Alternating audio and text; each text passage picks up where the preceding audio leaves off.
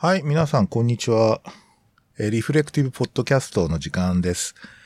えー今回はですね、えーおよそ3年前に、えー細々と始めたこの番組も、まあ、コツコツと積み重ねてきてですね、今回第50回ということで、ちょっと節目の回を迎えることができまして、えーということで、まあ、今まであの、結構たくさん出ていただいて、弥生さんに来ていただいて、今日は、あー雑談会ですね。じゃあ、弥生さんどうもありがとうございます。こんばんは。どうもありがとうございます。こんばんは。よろしくお願いいたします。よろしくお願いします。ですね。まあ、あの、最初に出たの、出ていただいたのって2年ぐらい前ですかね。でしたっけね。ねそんなになりますか？もうな、なると思います。で、なんか当時はあの、マイクも確か、パソコンはいのマイクだったような気がするんですよね。あ、そうです。最初の時はそうでした。そうですよね。で、はいその後あの、マイクを導入していただいて、はい。はい、非常にあの、高音質に 変わったという。はい。いやー、本当あの、お世話になりました。ありがとうございました。いえいえ、こちらこそお世話になってます。ですね。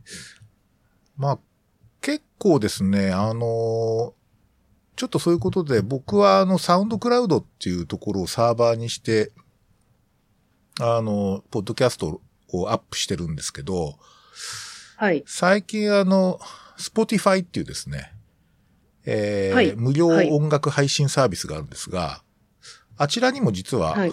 あの、あちらでも聞けるようになったんですよね。そうでしたね。そうなんですよ。まあ別にあのはいなんか、スカウトされたとかそういうんじゃなくて、自分であの RSS フィードを登録すればはい。誰でも Spotify で配信されるっていうこことなんですけど、これは面白いんですけど、あのはい。意外にですね、こう見るとやっぱりあの普通にあの、まあ、おそらく日本の方 iPhone 使ってる方すごく多いので、iPhone の、えっ、と、ポッドキャストアプリで聞いてる方が実はやっぱり一番多いんですよね。そうなんですうんうんうね。んかくいう私もそうです。そうなんですよね。だからやっぱり、あの、け Spotify で探すよりは携帯で登録してもらってる方がやっぱり多いってことで、まあ大変ありがたいっていうか、まあいろんなとこ、いろんなこうメディアで聞けるように、まあしてるはい。わけなんですけどね。えっ、ー、とですね、えっ、ー、と、ちょっと待ってね。そうですね。あの、オールタイムで見ると、オールタイムってつまりですね、最初から2017年の7月3日から始めてるんですよ。だからちょうどへー3年なんですけど、全部、はい全体でですね、聞いていただいた数が25,600回っていう。おめでとうございます。そうですね。あ2万5千人聞いて、聞かれ、あの、のリスナーさんがいるってことではなくて、まあ、すえーはいすすべての再生回数が2万5千回っていうことでですね。あの、大変ありがたい。はいこと。でコツコツと続けているんですが、あの、意外にですね、あの、国別で見ると、まあ、あの、日本がですね、やっぱり2万3000で当然多いんですけども、アメリカがですね、1400回なんですよ。おー。で、この日本語の番組を。この日本語の、はいおそらく在、なんか在米日本人の方は聞いてるのかもしれないんですけど、はいあとですね、意外なのが、3位がベルギーなんですよ。どうして？なぜかベルギー。で、ベルギーがですね、160回っていう、ザ、ザイベルギーの方が、がいらっしゃるんですかね。ええそうなんですよね。どんな、で、どんな方なんですかねちょっとわからないんですけど。で、その後ずっと続くのが、まあ、UK、ベトナム、おオランダ、シンガポール、えーカンボジア それから、えコリアザ、とかですね。はい。で、えなんかね、ウクライナとかね、それから、なんかね、チュニジアとかですね、エクアドルとかでも聞いてらっしゃる方いるんですよ。どう、逆にその国のことを聞きたいですね。聞きたいですね。なんかおそらくあの、英語のタイトルなんで、あの、あれって思って出し、あの、聞き始めたら日本語じゃんみたいなことで、途中でやめた人もきっと たくさんいるんじゃないかと思うんですけど、まあ、あの、結構いろんな方に聞いていただいてですね、大変まあありがたいなと思っております。すね、はい。結構あの、まあ発信形態として、ここ、なんとかな、この2、3年すごくやっぱり、ポッドキャストって再認識されていて、はい、えー、と結構ね、あの、 Spotify なんかも、えっ、ー、と、ポッドキャストをかなり重視していて、というのは、音楽よりも滞留時間が長いんですよね。ああ、確かに。例えば、 Spotify を30分音楽聴き続けるってよりも、ええ。えー、っと、さ、三、三、30分間、こう、ポッドキャスト聞いてる人の方がどうも多いらしいんですよ。だからこう。いや、でしょうね。そうなんですよ。ええ、だから、こう、すべてのこう、こうなんとか可処分時間っていうか、可処分時間の取り合いじゃないですか、はい、今、コンテンツ業界って。要するにあの、はい、使える時間が例えば1日この方余暇で5時間使えるなって言ったら、その5時間をネットフリックスは取りに来たり、Spotify が取りに来たりしてるんで、大変なんだけど、ただ、やっぱりあの、聞くっていうか、その、音声コンテンツってやっぱりながらが可能なので、はい。あの、なんか、通勤とか、そういう時にも聞けるってことで、すごいなんかあの、ええこう、時間を取るっていう なんか取り合いの中でも、あの、結構有効なんじゃないかって言われてるみたいですね。いや、私自身もあの、動画だと結構疲れちゃうんですよ。うん。あの、自分の、あの、全五感の中のかなりの割合を捧げなくてはいけないんですが、あの、耳だけ貸してるっていうのは、非常に、あの、距離感としてありがたい、心地よいコンテンツですよね。ねはい。あの、なんか昔やっぱり深夜放送聞きながら、なぜか受験勉、まああの受験勉強が本当に有効だったかどうかわからないですけど、なんかラジオ聞きながら勉強っていうのは結構ありましたよね。私それをやったことないんですよ。え、意外。そうですか。あの、私は受験勉強はずっとゲームの音楽です。あ、そっちね。はい。あの、あの、音、言葉が入るとダメなんです。ああ、そっか、そっか、そっか。はい。やっぱり言葉の方に集中しちゃうということなんですね。あの、追っちゃいますね。ああ、そっか。結構僕なんか、割とね、無視できちゃうっていうか、音、なんか音としてこう言葉を捉えてるっていう感じの時が結構あるんですけどね。そうなんですね。うん、あの、洋楽でもダメです。ああ、歌詞を追ってしまう。あの、英語が全然わかんなかった時とか、あの、聞かないようにっていうふうに思ってても、やっぱり、その、なんて言ってんだろうっていうのはすごい気気になってしまう方なので。ああ、そっか。そうするとゲーム音楽は一番ぴったりですね。いわゆるあの、そうなんですよ。あの、何時間耐久みたいな。テンション、ええ。あ、その、あの、そうそうです。もともともとその、BGM としてのものなので、ちょうどいい、あの、あの、作家の宮部みゆきさんが同じことをしているっていうのを、私なんか旅行に行った時の機内誌で読んだことがあって、えー、とても勇気づけられました。つまり、あの、ゲーム音楽を聴きながら、あの、小説を書いてる。みたいです。あ、そうですか。えー、それで、隣で読んでいた母が、あの、大の大人でも弥生ちゃんのようにゲームの音楽ばかり聴いてる人がいるのかというので、あ、これは一般的なことなんだっていうふうになんか私への認識を当時、当時、当時、そんな、あの、高校生とか大学生とかそのくらいだったと思うんですけれども、あの、うん、改めてくれたことがありました。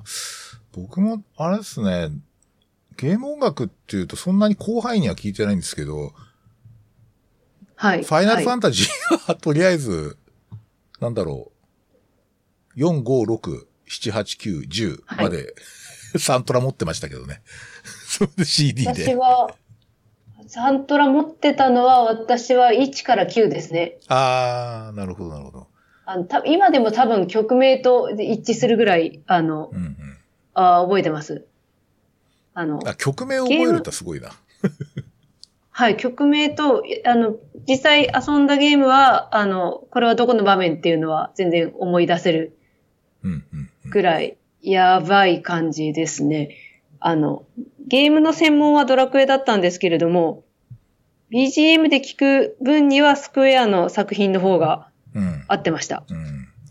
なぜか。そうか。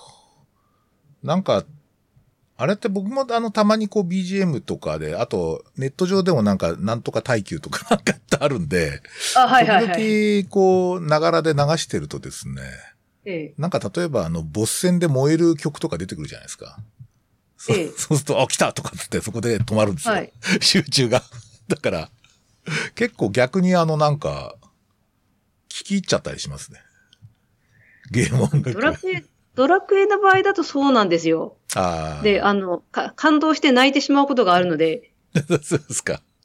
でも、あの、ファイ、あの、その点スクエアの場合だったらそこまでなのかな。うんうんただあのなそうですね。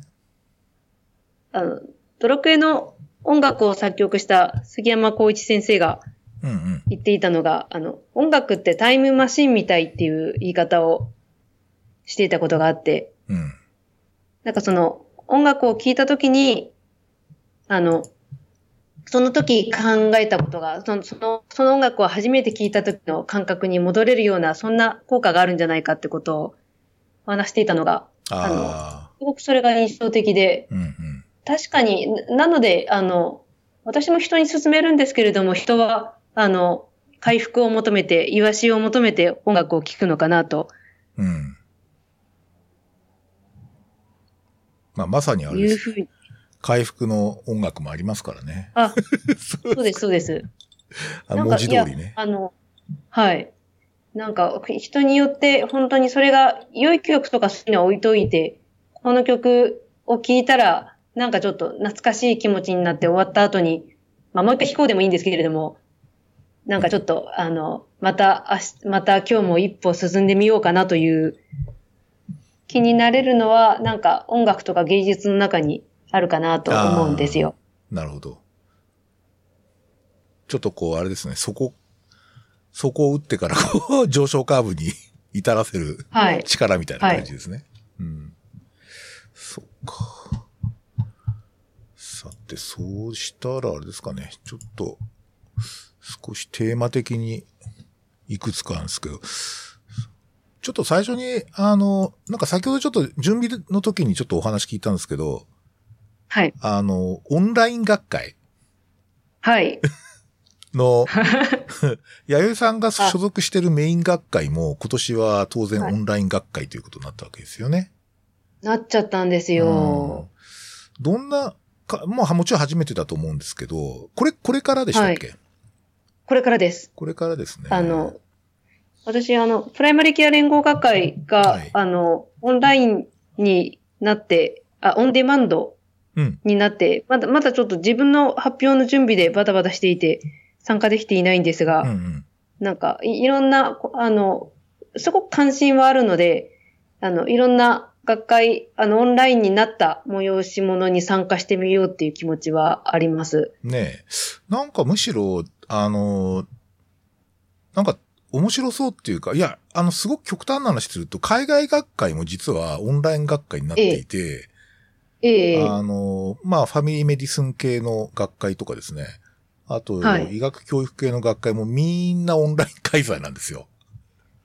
でで、そうなんですよね。だから結構逆に言うと、なんか参加しやすそうだなっていう気はしますね。それはすごい、ええ、考えていて、あの、英語が、あの、言語が分かれば、あの、とっても今まで予算的にも時間的にも行けなかったところにそうですよね。行けるんだなという。そうなんですよね。だから、で、今ちょっと、あの、ツイッター上で僕すごい追っかけてるっていうか、すごい面白くて追っかけてるのが、日本循環器学会なんですよ。あ、そう、話題になってますよね。でもなんか、あの、広報担当の委員の先生たちだと思うんですけれども、ええなんかほぼツイッター廃人みたいな感じなんですよね。あの、いや、あの自分であのおっしゃってるんですよ。あの、京京都大学かなの循環器内科の、あの、なんとかアカウントがあって、はい。追廃状態ですって書いてあったんで、あの、自称やっぱりツイッター廃人化してるっていう。ただ、数が全然多いんですね。そうなんですよ。ものすごい数の、その、ハッシュタグで流れてくるんですよね。うわーで、結構ね、これが、やっぱり特にあの、セッションがリアルタイムでやられてることが結構多くて、はい。あの、リアルタイム配信も結構あるんですよ。つまりそのライブ、ライブっていうのは、 Zoom 上はいで、あの、シンポジストが発表して、その後、リアルタイムでこう、あの、はいディスカッションするっていうのがあって、で、えーっとね、そうそう、ハッシュタグ 20JCS ってやつ。20JCS ってやつなんですけど、これ、はいあの、結構ね、あの、僕じゅ、もちろん循環器学会出たことないんで、ですけあど、、そうなんいや、ですね。出たことないです、今まで。で、あ、今回も、はいあの、特に参加してるわけじゃないんですけど、実は。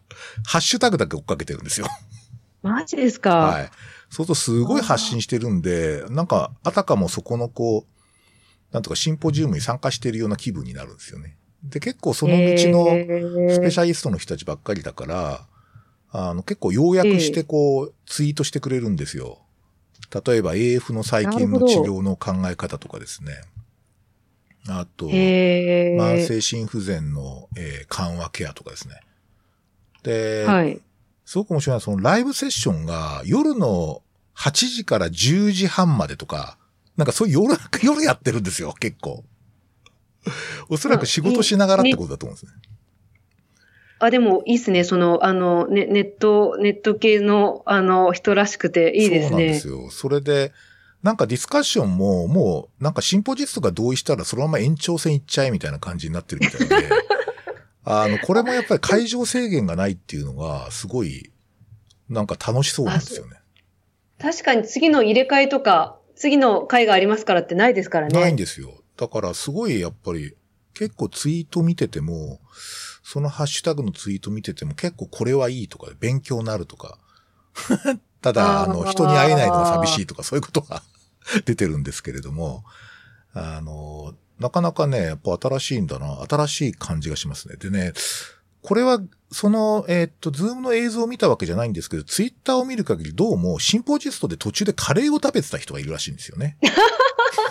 で、その、カレー、シンポ、そうそう、いや夕夕食時だから、すいませんって、ちょっとお腹空いたんでカレー食べながら行きますって、カレーを食べてた人がいたという、すごいですよね。ええ。あの、まあ、循環器学会って言うとやっぱり、まあメジャー学会ですからね。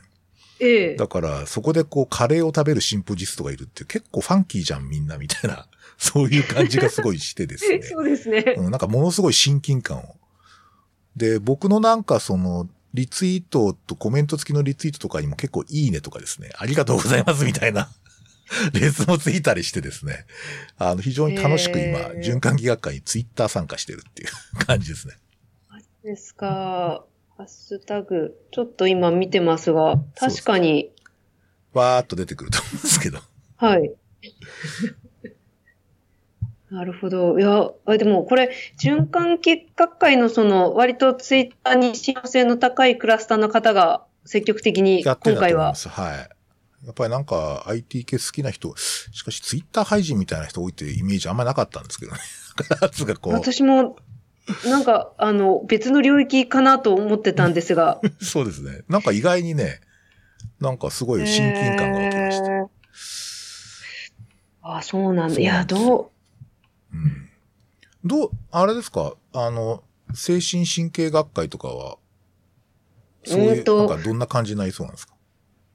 なんか、あの、ギリギリまでハイブリッド学会を、現地開催と、えっ、と、あの、オンラインの、えーまだハイブリッド型のを目指していたんですけれども、ちょっと、やっぱり、今となって感染者数が全国で増えてきているので、うん。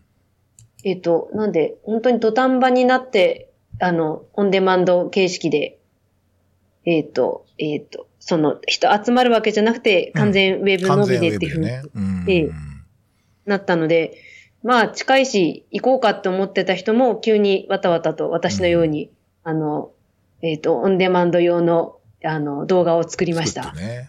それも、なんか、ナレーションつけるんですよね、おそらく。あの、私初めて使ったんですけども、パあの、パワーポイントの、はい。あの、マイクに向かって読みながらスライドをめくると、ああ、やったことある、それ。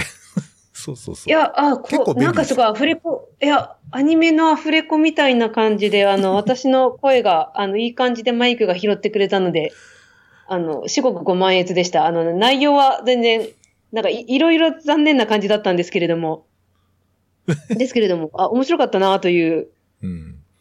いや、絶対音質いいと思いますよ。このマイク使ってれば。いや、そうなんですよ。あ、なんか結構いい感じで、うんどんな感じで配信されるのか、ちょっとまだ、あの、ねプライマリーケア連合学会を参考にしようと思うんですが、ただ、なんかね、おそらくヘッドセットでね、ヘッドセットみたいなやつ使ってるの結構お医者さん多いんですけど、ええ、ヘッドセットのマイクってね、感度のね、幅、ヘルツのっていうか、周波数の幅がすごい狭いので、なんかね、テテクノっぽい声になるんですよ。テクノっぽい声っていうか。そうですか。そう。だから、今、弥生さんが使っえてるような、あの、大型のコンデンサーマイクとかの音質とは全く比較にならないくらい悪いんですよ。音質が。だから、おそらくあの、聞き取りにくい録音も結構出てくる可能性はありますね。うん。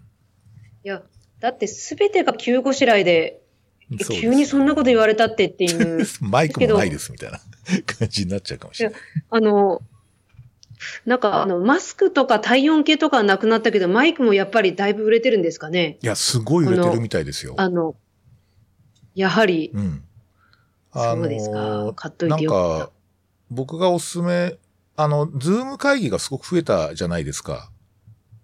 あの、ええで、あれで結局その、えっ、と、ヘッドセットとかパソコンのマイクだと聞き取りづらいっていうのは結構周知されたみたいで、あの、た。ああ、はい。U- USB マイクとかはもうめちゃくちゃ売れていて、まあ今、弥生さんが使ってるあのブルーの Yeti ってやつは、もうかずーっと売り切れだったんですよね。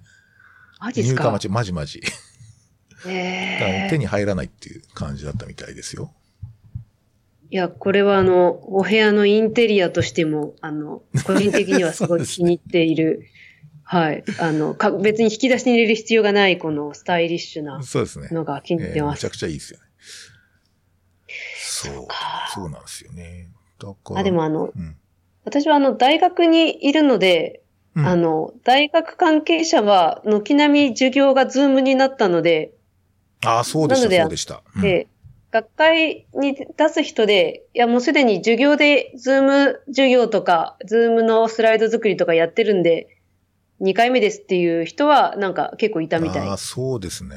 あれ？あの、弥生さんの大学もまだ学生さんは来ないですか ?7 月いっぱいぐらい。来ました。あ、そう来ました。あー7月から。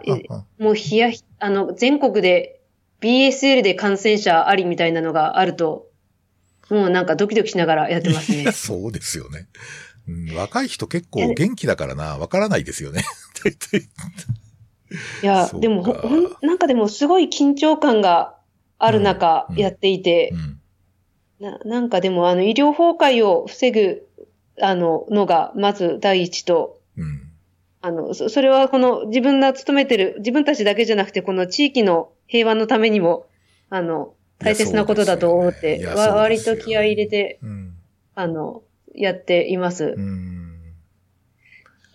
私なんかは根が引きこもりなんだ。あ、でも、そうですね。これを機会にちょっと学生さんといろいろ交流ができたら面白いかなと思ったんですけれども、うんうんうん。思いのほかお互いにネットリテラシーがそうでもなかったような、あ、そうですか。意外。あ、なんかでもスマホ、スマホ世代ってことかな。なんだと、あの、うん。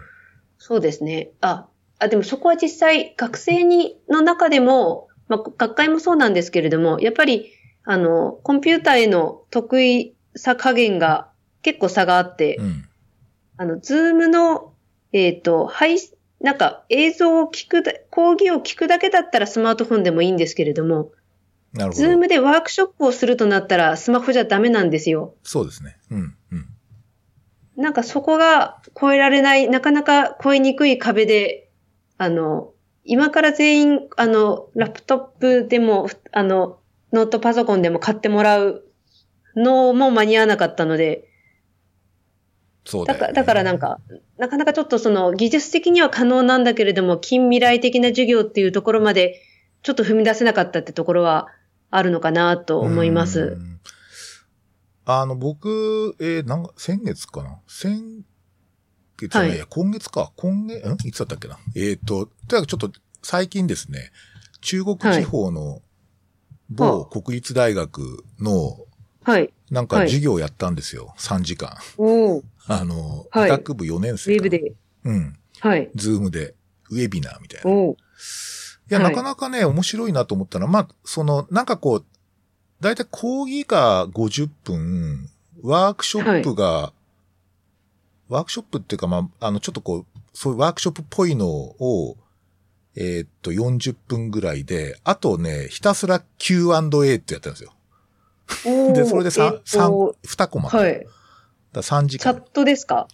チャットですね。チャット、あ、あの、音声じゃなくて、書き、えー文字書き込みの。そうですね。あの、学生さんが直接声を出して聞くっていうのじゃなくて、チャットでひたすら、あの、質問をお受けするというセッションをやったんですけど、凄まじい数質問が来るんですよ。おそらくなんか、あの、共感の方の話だと、むしろチャットの方がすごい積極的ええにこう質問できるっていうあふうにわかります。ええ。そこもでも差があって、あの、対面で入って手を挙げて質問するなんて、うんあの、言語道断っていう学生さんが、は、あの、チャットやりやすいと思うんですけれども、でも、え逆逆にウェブみたいなこの、ちゃんと自分どんな風に映ってんだろうみたいなのがよくわからない。えうん。あと、ネウェブ、ネット系苦手な人は、すごく緊張感を覚えたり、うんうんうん。なんか、あの、ま、失敗して、なんだろう、あの、プライベートメッセージ間違って全員に出してしまうとか、うんうんなんか、あの、あーすごく不安を感じる方と、うんうんうんなんかでも小学校の事例とかで引きこもって学校になかなか行けなかった不登校の子がウェブ授業だったらできたとか、あ、面白い。うーん。なんかその、いいきなりこの、やっぱりインターネットってその、なんだろう、いいろんなボーダーや境境界を超える力があるのかなと。うん。壁になる人も人によってはいるんですけども、今まで越えられなかった壁が、この技術によって、あの、トンと越えられるっていう可能性が、距離とか時間とかを一気に縮める力がやっぱりあるのかなっていうふうに。うん。いや、そうですよね。もともうん。なんかあの、えっと、よく言われるっていうか、その今回、えー今回っていうか今回のこういう自粛の中で、はいあの、ウェブ講義の意外な効用が、えっと、お要するにあの、同級生の顔を見ながら授業を受けるっていう。つまり、あの、通常後ろ姿しか見えないので、あその、普通にこう並んでれば。ところがはい。こう、同級生の顔がみんなこう見えていて、それで同じ授業を受けてるっていうのは実は、ほぼ経験したことがないということになっている。何何々君はあんな顔して授業を聞いてるんだみたいな。そういうこう、なんか紅葉があるみたい。紅葉っていうかなんか新しいこう姿があるみたいですね。うん。それは結構面白いですよね。だ隠れらんないい面白いうん。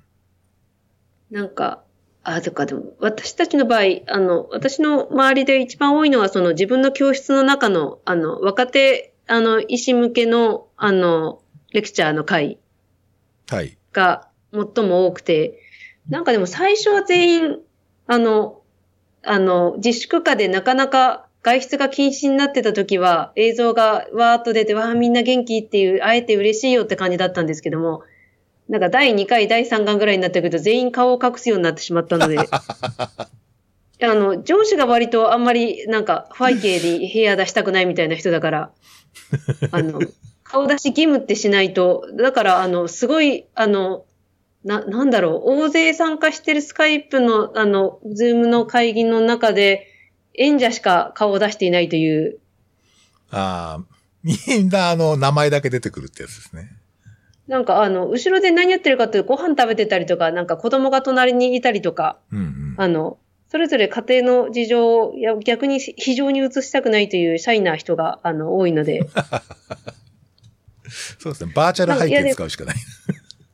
あ、でも、それもある、あるんですけれども、なんかもうそ、それすらも割としない空気になんかやっぱり、あの、ど同調効果で、い一人がそうすると、みあむしろここは、あの、顔、背景とか顔を出さないのがマナーなんだみたいなうんうん。認識になり、あ、その方がいいしっていうのになってるところはあって、でもそれ、私はもう慣れちゃったんですけれども、うんうん。あの、外部の先生がお話ししてくれるとなったら、それは絶対に嫌だと、あの、すごく失礼なことだと思うと言われて。あの、いや、でも、その外部の先生の方が私は正しいと思います。うん。なんか、あれ、なんかこう、ただ、こう、上司とい、上司がこう、いるみたいな会議って、あんまり Zoom 向きじゃないと思いますけどね。なんか、 Zoom ってやっぱりフラットなんで、はいだから、いや、なんかそうですよそうねそう。だから会社でこうなんかテレワークが増えて、で、会社の一体感を高めるために、あの、ええ社員でズーム飲み会やろうっつってものすごい品種買ったらしいですよ。会社。あの、あの、わかります。わかります。それはやめてくれ。もう、あの、夜中までそういうふうにやらなやらないでほしいみたいな感じで、そうそう。みたいですね。な、なんとかやりましたけれども、やっぱりあの、なんか私も新聞でその、あの、ズーム飲み会やってはいけない何か条みたいな記事読んだんですけれども、やっぱり家が見えてしまうっていうのが良い点でもあり悪い点でもある。そうですよね。いやーだからあんまり、あの、飲み会はやっぱり、なんか同僚ぐらいがいいと思いますよ。なんか、上司から全部一堂に揃ってとかね、医局員全員揃ってとかってちょっと良くないと思うね。なんか、いや、本当に、あの、なんだ、知事の方とか、あの、せ政治的なサミット的なことは、やる意義はあると思うんですよ。ああ、はい。そこはすごく顔を出して全員、あの、あの、ある意味、重要なフラットな関係でやって話し合うっていうのはすごくいいと思うんですけれども、うんいやでも、あの、私、テレビ電話が、あの、ふみ一般に売られ始めた時から、北海道時代からやっているんですけれども、はい。あの、あの、本当に、あの、テレビ電話、NTT とかがこので、あの、えっ、と、なんだ、情報を電話線で渡していた時代。ISDN とかっていう時のテレビ電話も知っているので、い すごい。それセレブや、的なんかあの、セレブじゃないですか。いやいや、あの、僻地医療の、えっ、と、教育の。プログラムとしてであ、す。そうか。僻地でね。なるほど、なるほど。北当時、フェ。ニックスっていう機種でした。ええフェニックスなかっこいいですね。え、かっこいいテレビ電話で、あの、なんだろう、ガラケーの画面ぐらいの大きさで、あい、あの、向こうの一曲が見えましたへ。え。それって、なんとか実用性あったんですか？実用性っていうか、ちゃんと普通にあ、コミュニケーションが取れる？ただ、あの、あるんですけれども、ワンテンポ遅れるんですよ。ああ、遅延がね。うん。あの、や、山彦みたいな、こんにちはって言ったら、こんにちはって帰ってくる時間が、0 1秒から0.5秒ぐらいあって、ああ、じゃあ口の方が先に動いて、あ声が遅れてくるっていう。ええ。なんかそれ、あの、あ、そう、私たちちょっと一瞬オンライン診療にすごく関心を持っていて、はい。で、そのことを話題にしたときに、あの、別の、せあの、精神療法家は、ズームでもあるって言ってました。え、あの、あの、私は全くわかんないです。遅延が？はい。あ、ありますよね。あります、あります。微妙なやつが。なんかでも、あの、診療するにあたって、フェニックスの時はちょっとまずいなと思ったんですけれども、やっぱりこれはやりにくい、リアルであった方がいいっていうふうに思ったんですが、 Zoom だったらなんかいけるんじゃないかっていうふうに思えるぐらい技術は進歩したなと思うんですがそう、ですね。あの、まあ、あの、うん。ええ、診療じゃないんだけど、ちょっとこう、はいあの、ちょっとこう頼まれてメンタリングみたいのやってるんですよ、僕、ズームで。はい、何人かに、はいあの、開業医の先生とかに。で、ほぼね、た対面ですね。雰囲気的には。あの、あその場でいるみたいなはい。全然遅延とかは気にならないとか、だからおそらく診療できるレベルの、まあかなりなクオリティだと思いますね。確かに。私はそう思いますね。こだわるとね、遅延とか確かにあるんですけど、おそらくなんか、あの、向こう側っていうか、あの、結構 PC の CPU とかえの速度も関係するので、ああの画像処理とかやるから、だからおそらく性能差もあるかなと思いますね。うん。ええあ、そうか。そう。いや、でも、あの、 Zoom 飲み会にすごく長い時間、まあ、仲間内で喋っていた、大、 Zoom 飲み会3次会、4次会ぐらいな、なった時に、い そんなよ、そんな4時間とかあんだ。や、なんか、あの、逆に、あの、このネットのお酒の入る会だと、なんかその、なんだろう、視野狭窄みたいな感じになってくると、だんだんリアリティが増してくる世界があるなと思いました。あ面白い。なるほど。酒が入ると、本当に、なんか、ここ、何かその、あの、四次元空間みたいなところで繋がってるような、バーチャル、AR みたいな感じですね。ええ、なるほど。あの、なんかテレパシーみたいな感じ。テレパシーみたいな。な、なんていうかな、あの、あの、広角機動隊の中ででもう出てくる、その、あの、なんだろう、バーチャルテレビ、あの、スタジオみたいな、あはいはい、わかります。はい。なんか、ここは、なんかちょっと別の世界なんだけれども、なんか気がつくと、その4人でも5人でもそこにの残って、なんか同じ席に座ってるような、感じがするという。感覚に、なんか、あの、それなりにお酒も入って話の内容もなんか、これウェブだから喋ってんなっていう、うん。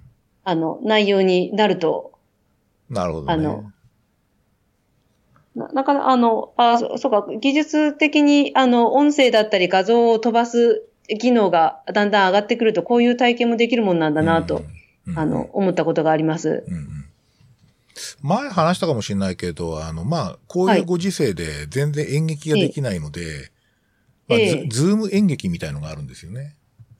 なんか、あの、見たことは噂で聞いてはいます。そうそうあの、劇団ノーミーツとかね。ノーミーツって面白くて、その、ミ はい。 meets を合うっていうのを、 no、だ合わないっていうのと、ええそれから密にならないっつうんで、no って言って、あ、そういうことですねノーミー。ツっていう。すごいね、あの、なんか顔だけ出てたりとか、ちょっとその照明をガッと変えたりとかしてね、それなりに面白いですよ。あの、だいたい YouTube で公開されているので、へえ。あ、こういうなんか表現法もあるのか、みたいな。例えば、その、宇宙船で一人で閉じ込められてる状況っていう風に設定するんですよ。おあ 一人を。そことこう通信してる地上の管制官とのやりとり全然ありですね。全然ありなんですよ。すごいね、フィットするんですよね、結構。だからなんか孤独感とか赤弱感が増すような、なんかそういうこう演出だったな。全然私、あの、もう根が引きこもりなので、あの、そういうコンテンツにちゃんと、あの、お支払いを、チケット代を払って、家で、あの、好好きなものをつまみながら見れるっていうのは、あの、まあいいですよね。逆にあの、飲食しながら芝居を見れるっていうのは、歌舞伎以外許されていなかったので、え、歌舞伎って食べたから見れんだっけ？いけますね。弁当とか。あ、食べるのはちょっとですけど、飲むのはそんななるほど。あの、映画お相っぽいですね。撲とかとうん同じように、あの、うん。弁当持ち込み結構かな感じが、ああ、そうなんですね。なんか、あ、これは素晴らしい文化だと思ったんですけれども、うんうんうんあの、それが今度、あの、ウェブ配信のお芝居とかになったら可能になる。うん。まあ、あんまり大きな画面の、あの、テレビとかうちないんですけれども、あの、没入感はやはりこのパソコンのディスプレイの方があるかなとは、個人的には思います。確かに。ええ。はい。えーでも、大きいテレビいいですよ。いいですか？去年買いましたけど。なんか、私、いや、ええちょっとあれはやっぱりなんか、あの、今、例えば配信のコンテンツとかすごい画質が上がってるんで、なるほど。んか凄まじい解像度で見れるんですよ。あの番組によっては。ああ、はい。だからちょっと没入感またすごいですけどね。うん。うん映画ならいいけど、いや、あの、私、テレビは多分明日なくなってもそんなに困んないと思いますや。なんとなくわかります。それは テレビ、まあテレビ番組全然見てないんですよ、だから僕。あの、配配信を見てるんで。はい。ニュースとかも別に普通にネットで見てるので、はい。なんですよね。そうなんですよねなるほど、なるほど。で、じゃあ、ちょっとすさっきちらっとあの遠隔教育というか、あの、あ、はい。電話の、なんだっけ、はいテレビ電話第一世代みたいな話が北海道ではい。使われてるって話が出たので、じゃあええ北海道のゴールデンカムイの話ちょっとしましょうか。はい、あそこで ゴールデンカムイになるんですね。そうですね。あのーえーっと、ちょっと今僕後追いで、えー、10、何巻だったっけな ?7 巻まで読んだかな。まちょっと頑張ってえーっと、素晴らしい。カラフト編をカラフト編ですね。え読んでえうん。くださったのですね。そうなんですよ。で、全く僕はあの、カラフトって全然知らなかったんで、っていうか全くどういう世界だか全然想像がつかないので、非常に新鮮ですね。なんかこう、なんかあの北海道の上の方にあるでかい島っていう のしかええイメージがなかったんで、はい。あれはあれなんですか？例えばカラフトって、その北海はい。道在住の人にとってはやっぱりなんか特別なこう意味合いがあるんですか？なんか位置づけっていうか。私は北海道でも割と両親がもともと内地民で、あの、しかもカラフトから離れた札幌に近い、札幌よりもちょっと南、えっ、と、北にあるところだったので、あの、ものすごく生活実感があるかと言われたら、そうでもないんですけれども、でも、あの、網走の病院に勤めてた友達は、やっぱり第二外国語はロシア語っていう感覚でした。へーなんか、とりあえず、あの、精神科の病院に勤めるんだったら、ロシアの患者、ロシア語しか話せない患者さんって結構一定数いるので、なんとなくわかるようになると、彼曰く、へえ本。当かと思ったんですけど、そうなんですね。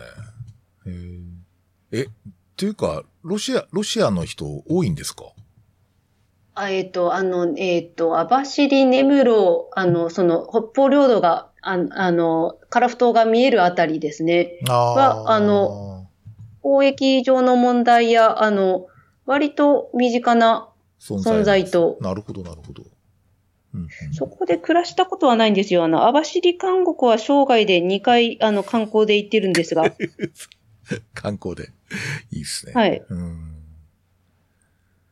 なんかでもあれはい読むとすごいやっぱり、あ、こう、カラ、カラフトアイヌとか、そう、はいアイヌにもいくつかレイヤーがあって、ええ、でそうなんですやっ。ぱりこう、あの、あれ見るとやっぱり、その、本当にアイヌって独自の民族のこう分布だったんだなってすげえよくわかりますね。あれは。あの、私、裏側に、で働いていた時に、あの、短い間アイヌ語を習っていたことがあるんですよ。うん。あの、で全然その言葉は話せなかったんですけども、ただ、彼らが、と言葉の、言葉を使う民族として我々との違いというか、あの、彼らの使う言葉と私たちの使う言葉は全然異質なものなんですね。うんうん。あの、なんかそ、その文化的なところにすごい私はリスペクトを持っていて、あの、か、彼らのその言葉の世界というかその精神世界のあり方、解釈の仕方っていうのが非常に興味深かったので、だからあの、あアイヌ文化の中でもその特にその言葉とかあの世界の解釈の仕方っていうのがすごく面白かった。ので、そういう点で、あの、今回のゴールデンカムイ、よく言われるんですけれども、アイヌ民族が、あの、えっ、と、和人によって支配された気の毒な差別をされたかわいそうな人たちっていう描き方ではない、うん。あの、えっ、と、たくましくてしたたかな、あの、狩猟民族として描いている、うん、あの、ところが、あの、え非常に高評価で、あの、読んでいるところもあります。なるほど。あの、あの、海外でもゴールデンカムイ読んでる人がいるのは、やっぱりアイヌへの、あの、興味とか憧れっていうので、関心を持つ人が多いのかなっていうふうに、あの、うんあの、大英博物館で漫画展があった時にゴールデンカムイの扱いがすごい良かった。っていうのは、あの、メインポスターが、この作品のアシリパちゃんっていうヒロインの女の子が、あの、え漫画展のポスターに、ポスターガールに選ばれていたんですけれども、うんうん。で、そ、で、その、えっ、と、えっ、と、ププログラムというか小録集を私買って読んでいるんですが、うんうん。そこでやっぱりその、あの、アイヌとの、えっ、と、ことを、えーの、作、描いた作品として、あの、非常に漫画の、漫画という、その、広がりのあるメディアの中で描いたことで、よりリアリティを持って描けてるんじゃないかっていうような面で、この漫画は面白いっていうふうなコメントがうん。ありました。うんうんうん。なんか僕はあの、ちょっと文化的に非常にあのネイティブアメリカンに興味があってですね。あ、はい。つまはい。りその、あの、ネイティブアメリカンのナバホ族とかですね、ああいうところで作ってるあの、ジュエリーが好きですあ、かっこいいですよね。あの、。シルバーアクセサリーみたいなのすごい好きで、で、その、向こうのアーティストと繋がってるショップがあって、で、このアーティストにこのデザインでお願いできませんかみたいなオーダーを 3回ぐらいしたことがあるんですけど、素晴ら、あ、私もそれやりたいな。あの、あのそうなんですよ。で、やっぱりその作ってるその技術とかが本当になんつうかやっぱりネイティブな、ネイティブっていうかその本当に伝統っていうかその例えばその指輪のその側面のデザインとかやっぱり北条をこう表すトウモロコシが描かれていたりとか、はい。あと鹿が描かれてたりとか、なんかそういうこうなんつうかアニミズム的な、そういうこうのとその現代風のアーティスティックなやつが絡んでいて非常に好きでなんだけど、ええただまあ、はい健康状態もあんまりみんなよ良くないっていうか、あの、食生活が良くないとか、健康的でないとかっていろいろあるみたいですけど、ええ。まあだんだんあのあ、そういう文化も少しずつこう、あの、なんとか継承していく人が少なくなってるらしくて、えーちょちょっとその、えーもっとなんか盛り上がってほしいなというか、もっと日本からオーダーした方がいいんじゃないかとかって思ったりもしたんですけど、で、その、今回その、あ、今回ゴールデンカムイでそのアイヌのこと、まあ初めて知って、なんかね、それに近いような、こう、非常に関心を持ったんですよ。つまりやっぱりここにはなんか,、ああのわかりますネイティブな、ネイティブな、なんつうの？そう、全然俺らとは違う文化圏があって、そこでいろんなアートとか、はいなんかこう、なんて自然との関わりとか、そういうのがやっぱりあって、そういうのはやっぱりすごい興味ありますね。だからすごいアアートに興味があるですね。すごい。だちょっと時々見たりしてデザインとか。はい。あ、うんそれ、後で教えてくださいませ。私も、あの、アート的なところでも、あの、あの、民族的なものとっても好きです。そうですよね、。結構出てくるもんね。あの、はい。漫画の中にもね。ああの、かなり、私、あの、いわゆる聖地巡礼をやったんですよ。このコロナウイルスが流行る前に。流行る前にね。あの、あのほ北海道、あの、スタンプラリー、あの、ゴールデンカムイを北海道は応援していますっていう、あの、あの、聖地巡礼サイトとコラボしたあーあののがありましてはいはいはい。はい、スタンプラリー制覇しました。で、それはその、あい北海道とアイヌ文化を知るだったんですけれども、うん。テーマが。で、博物館がすごく多いんですよ。博物館？であー、はいあ、そっか。く博物館で見てね、みたいな。見ると、あの、ちゃんと、あの、例えば17巻で尾形が着ていた、あの、えっ、と、変装、ウィル、あウィルタ民族に変装した時の服がそのまま意識ちゃんと語ってあったんですね。えどういうことですか？あのっていういや、あの、そうなんです。で、あの、あの何人かの人がわ、日曜日だったので、私の前ではすごいガシャガシャ写真撮っているなんか私と同世代の人たちがいたんですけれども、あ これは、あこれ目当てに来たんだなっていう、なるほああど。まりにもぴったり合っていたので、あのえー、そうなんだ。それ見たいな。ええー、、これ漫画で出てきたやつじゃんっていうのですごい。びっくりして、で、博物館の方に聞いたら同じ質問よく受けますと。ば場所によってはなんか入った途端にゴールデンカームイ宮でですねってなんか分かったという、なんか、どなんか雰囲気でもう大体分かるという、あの、いいねとこところも一回、一件ありました。なんか、カムイ女子とかって言われそうですね。な、いや、なんか多分呼び名あるんだと思います。あの、呼ばれてるんだと。でも、あの、そうそう、アイアイヌの側面からもゴールデンカムイ読んでるんですけれども、あとは、あの、結構、北海道の私のよく知ってる地名が舞台で、あの、あの、そこの歴史を踏まえて描かれてるんですね。うんあの、カバト監獄って出てきたと思うんですけれども、はいはいはいえっ、と、月形って私の住んでる町の、生まれた町の隣にあるところで、私、あの、母に聞いても覚えてなかったんですけど、何度かカバト監獄に行ったことがあるんです、子供の頃。へーどうして行ってたんだろうっていうのは母も覚えてなくて、ただ、あの、刑務で服役してる方が作った、あの、家具とか、うんうん。あの、かなり安くいいものが売ってるのに、家族で行ってたんじゃないかっていう母の説なんですが、うんうん。と、とにかくそこは一度ぜひ聖地巡礼があるって聞いたときは絶対にそこに行きたいと思っていて、うんうんって言ったんですよ。で、その北海道の歴史を聞いて、私知らないことがすごくたくさんあってびっくりしました。うん。あの、かなりその、えっ、と、服役しているか、あの、そうそう。当時、あの、網走とかカバトに収監されていた方には政治犯がかなり多かった。うん。なので、あの、土方歳三が、あの、実は生きていたっていう設定の漫画なんですけれどもそうで、すね。あんな感じででも、幕末の志を持ちつつ、それが、その、その火が消えないまま、北海道に潜伏していた人っていうのは実はあり得たかもしれない。うん。なんかありそうですよね。北海道に逃げてきたいろんな偉人とかって、いろんな伝説がありますから、説があるっていうか。あ確かに、ね。とあの、あの、そっか、今だって17巻だったら、あの、門倉監修部長、元監修部長になりましたけど、はいあの、彼は、あの、えっ、と、幕府側の、えっ、と、侍の子供っていう設定なんですけれども、うんあの、あれもすごく多かったみたいです。うん。うーん。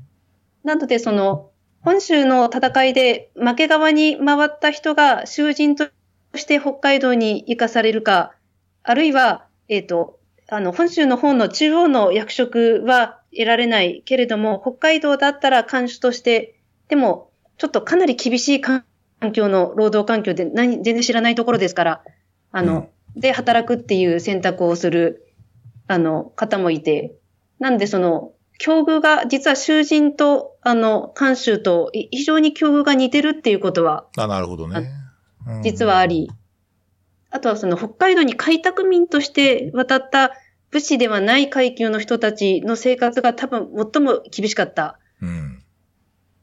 ので、なのでその下手すると囚人の方が良い生活をしていたことにすごく矛盾を感じるがゆえに、あの、なんでその、あの、罪を犯してない住民の方が囚人よりも、あの、まず粗末なものを食べてるんだってことを。解消するために彼らに、あの囚人には労役を課したという、うん。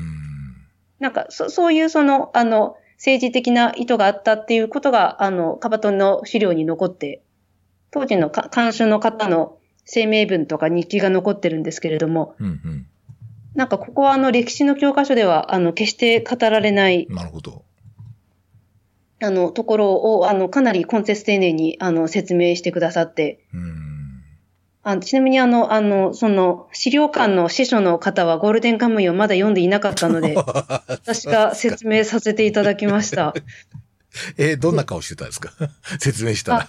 えーとかいや、ないや、こういう人、いや、でも大抵は黙って写真撮って帰っていくんですけれども、なんか、あの、あと見学ツアーも急いでる人が多いから、30分コースと1時間コースがあるんですけどって言われたんで、あ、もち、もちろん、あの、長めで、あの、全部聞きたいですと、あの、言って、ね、2時間ぐらいそこでなんかずっとその人と話していました。こんなに語る人が初めてだみたいな。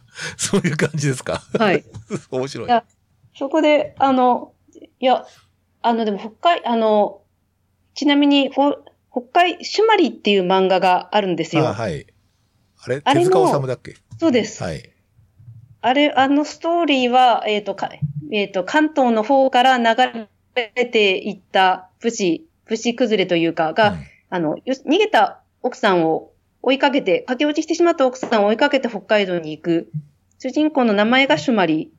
で話を進めていくうちに、どうやら土方歳三が、あの囚人は土方歳三が実は生きていた姿なんじゃないかとか、あるいはその函館に立てこもった幕府軍のが隠し埋蔵金を、とあるその武士の一人の背中の入れ墨に隠してるとか、なんかむちゃくちゃどっかで聞いたことあるな聞いたこ話がとある。ね、それ。なんか、あの、えっ、と、たくさんあって、あの、それ、だあの、えっ、と、ゴールデンカムイの作者曰く、手塚治虫先生も、北海道の面白いことっていう点で、あの、アイヌと埋蔵金と、あとその、本州から流れていった、あの、で、人たちの戦いの、あの、最後の戦いっていう点で、同じ点に着目していたと、あの、おっしゃってます。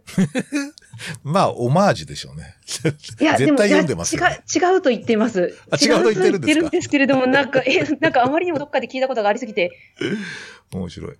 そっか。でも、ああの、でも、シュマリは、主人公の名前は、あの、キツネっていう名前のアイヌ語なんですよ。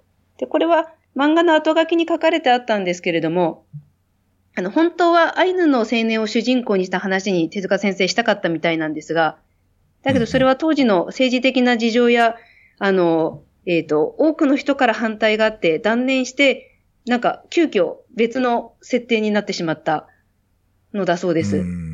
それに対してゴールデンカムイは、あの、アイヌ民族の方からも全面協力で、あの、できている、あの、と、あの、聖地巡礼の旅をしているときに地元の人から聞きました。うん。なんか、んあので、あの、くしくも手塚賞を、あの、あえ受賞しているあ作品なんですが、そうなんです。。そうなんだ。あそこでちょっとそんな話がまた出てるんですよ。シュマリとの類似点に関して。はあはあはあなんかでも、なんか、普通にこう漫画評論的に関心があるテーマですね、それ。はい。うん。でももう、手塚治虫へのオマージュがすごく多いんですけど、あんまないですね。うん手塚先生に対しては。うん。なんか、あんまりそういう、あ、まあ、でも、そうだよ。あんまり、なんか、なんか、これのこう、なんかこう、あの、手塚レイヤーの人だなっていう感じは全然しないですけどね。いや、しいないですよね。なんかでも、あの、最近、あの、ちょっと読んで面白かったのが、その、アイヌ路線で見ると、あの、ゴールデンカムイが人気になって、絶版だった、あの、アイヌ、えっ、と、の昔話の本が最近再発売されていて、うん。その中で、あの、えっ、と、かえの、あの、しげるさんのアイヌの神々の物語っていう、えあの、一大神との、神と神の女児誌じゃなくて、ちょっと一般的な人間が出てくる話を読んで、これが非常に面白いー、なるほど。かったです。あ、今、なんかちょっと自分の。想像をうん。あ、これか。上ペケレ、はいはいはいはいはい。ん？違うか。あの、上これ、上、上ペケレですね。上ペケレ、あの、作品の中で20、い21巻ぐらいで、あの、この話が出てくるんですけれども、うそうなんですか。あの、漫画で出てくる話を読んでみたくて買ったんですけども、それはなかったんですが、えなんか、えっ、と、あの、摂食障害治療の中でリフィーディング症候群に注意するってあるじゃないですか。ー、はいはい。再栄養をするって、なんか、それにちその話が出てくる話がありました。へー飢餓状態の時の栄養はこうしなくちゃいけないっていう、これこれは神の言葉ではなくて、あの、に人間同士の知恵なんですけれども、うんうん。えこ、こんなこと知ってんだっていうのがすごいびっくりしたのと、あとは、あの、なんだろう、一番この本の中で印象深かったのが、あの、人食い人間、人間の話という、えー、なんか、あの、とは、えっ、と、父一人、えっ、と、父子家庭の家で娘と父が二人で暮らしていて、で、なんか父が最近具合が悪い秘密は、実は父は、あの、自分の本当の父ではなくて人食い人間で、ほうほう。です。すごくに人間と、えっ、と、神の間の、えっ、と、アシュラ的な存在で、うん主食が人間なんですよ。うんうん。で、ある時、とある村の、えっ、と、人たちが、飢饉、あの、疫病で全滅してしまって、で、最後の一人、お母さんと子供が生き残った時に、お母さんが神々に、いつも神様のことをずっとあ私たちはお参りして、あの、大事にしていたし、お供えもたくさんしていたし、どうかこの子供を私の代わりに育ててくれる神様はいませんかってお母さんがお願いしたんですけれども、立派な神様たちは全員、なんか疫病が移ったら嫌だとか思ったのか、そのお母さんの願いを無視したんですね。うん。ただ、特に恩義はない、その人食い人間の、えーの老人だけがなぜか名乗りを上げて、うーん。で、自分で育てた子供は食べる気はしなかったんですよ。大人になるまでは。だんだん美味しそうになってきたから、どうしよう、娘を食べるべきか、いやでもそれだけはっていうふうに、葛藤して具合が悪そうになっていたという。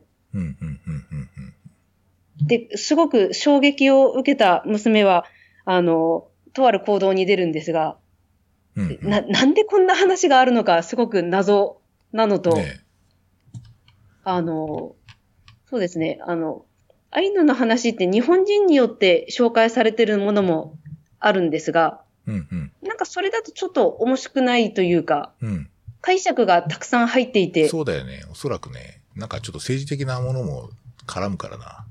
ええ、うん。なんかあの、別の、その、採取された話を再編集したみたいな本も読んでいるんですけれども、うんこの、海野先生のは、本当に自分が子供の時に聞いたリズムをそのまま大事にしていて、えで、あの、話の内容が全く予想が最初からつかない。えなるほど。これちょっと読んでみたいな。今、ちょっとアマゾンで見てますけど。うん。はい。あの、なんか、割とゴールデンカムイってここの世界観に近いなっていううん感じが、あの、いきなり私たちの心の準備なしに下ネタが出てきたりするんですけれども、うんうん。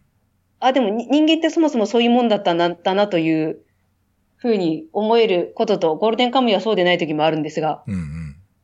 なんかでも、ああの、この物語っていう点で、なんだろう、あの、完全懲悪だったり、あの、頑張れば何とか認められますだったり、うん。あの、なんかどっ、あの、そうですね。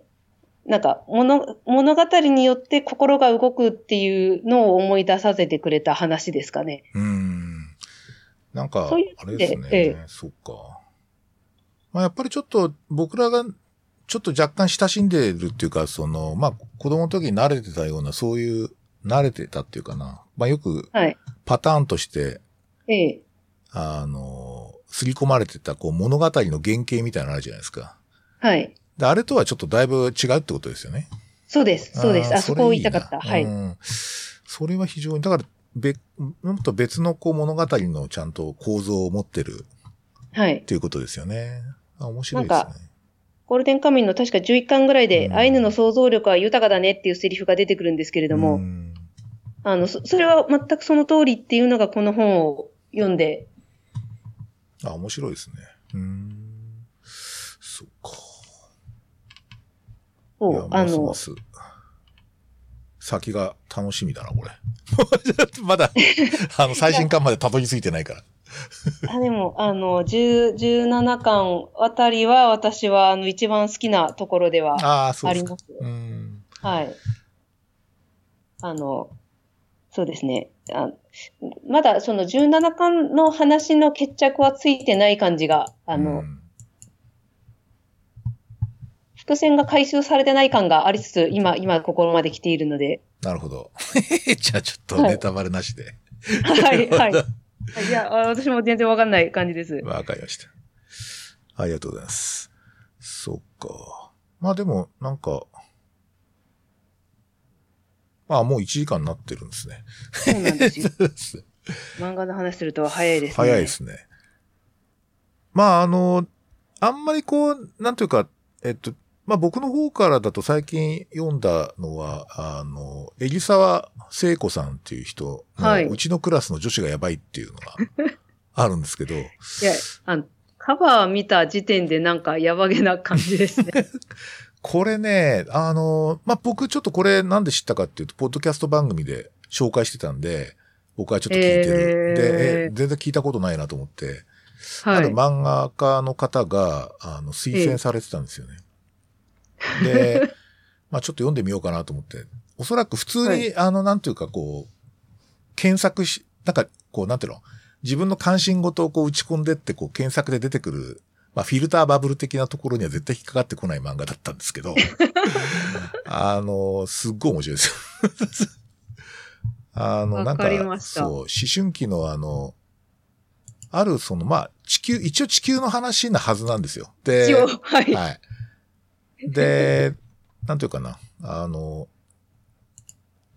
こう一年、一年、ある高校の一年一組っていうのは、まあ一応その普通のクラスって言われてんだけど、他のクラスとちょっと違っていて、女子生徒の大半がですね、こう無用力っていう、思春期だけしか使えない特殊能力を持ってるんですよ、みんな。例えば、あの、イライラすると手が、こう、タコみたいに、タコの足みたいになったりとかですね。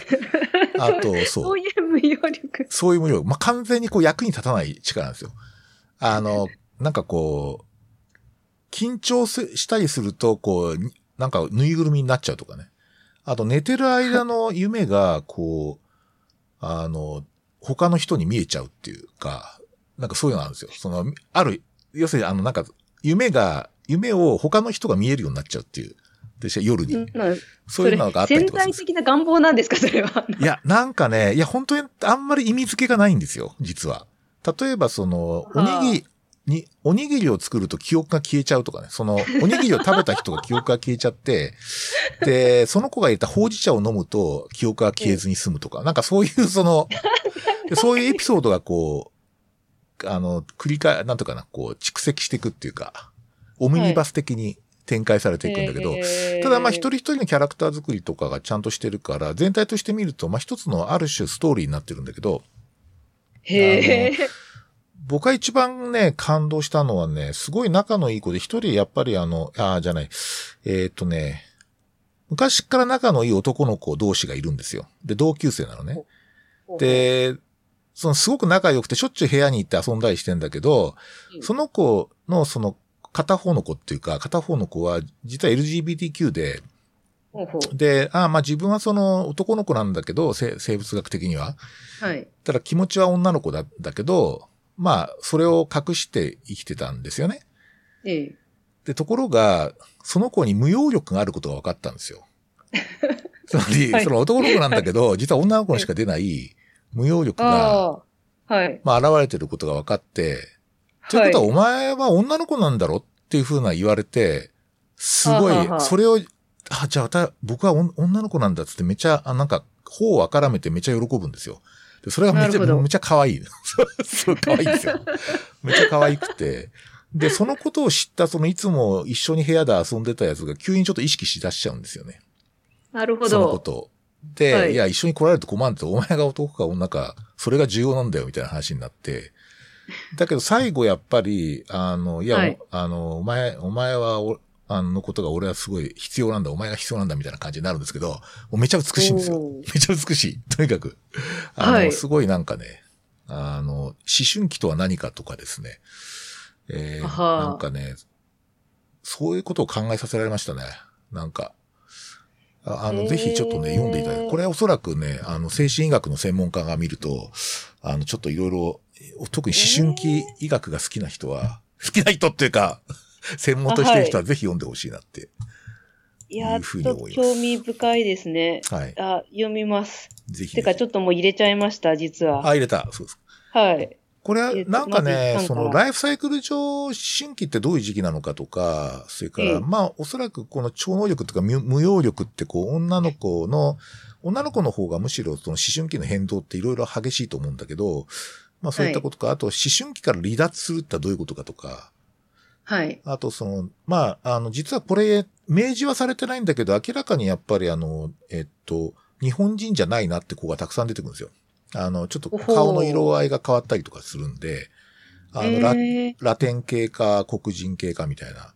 ええ結構そのダイバーシティをすごい意識していて、いいですねで、。おそらくね、あの、リプレゼンテーションって言って、あの、最近こうはいなんていうかな、メディアの中に、その、例えばそのヒーローもんだったらみんなヒーローは白人だみたいな、そういう話っていうのはおかしいだろうって話になったりとか、あと、ええ。び大きなこう予算の大きなテーマの連続ドラマの主人公にはアジア人はならないとかね。例えばそういうのがあるんですよね。であ、自分、はいはい。自分と同じ人が出てるとか、その、ええ。自分という、こう、ちょっと存在が、あの、なんか作品とかコンテンツにちゃんと描かれてたりとかっていうような、ええ。そういう代理表表彰としての、代理表彰されるっはすごく重要だって話になっていて、ネットフリックスとかやっぱ LGBTQ の人たちの代理表彰すごい多いんですけど、ええ。あの、おそらくね、あの、高校生っていうか、見ると、あ、これ私だとかって思う人絶対いると思う。なるほどうん。だからそういう点でもなんか、その代理表彰問題っていうか、リプレゼンテーション問題とかをすごい考えさせられるんですよ。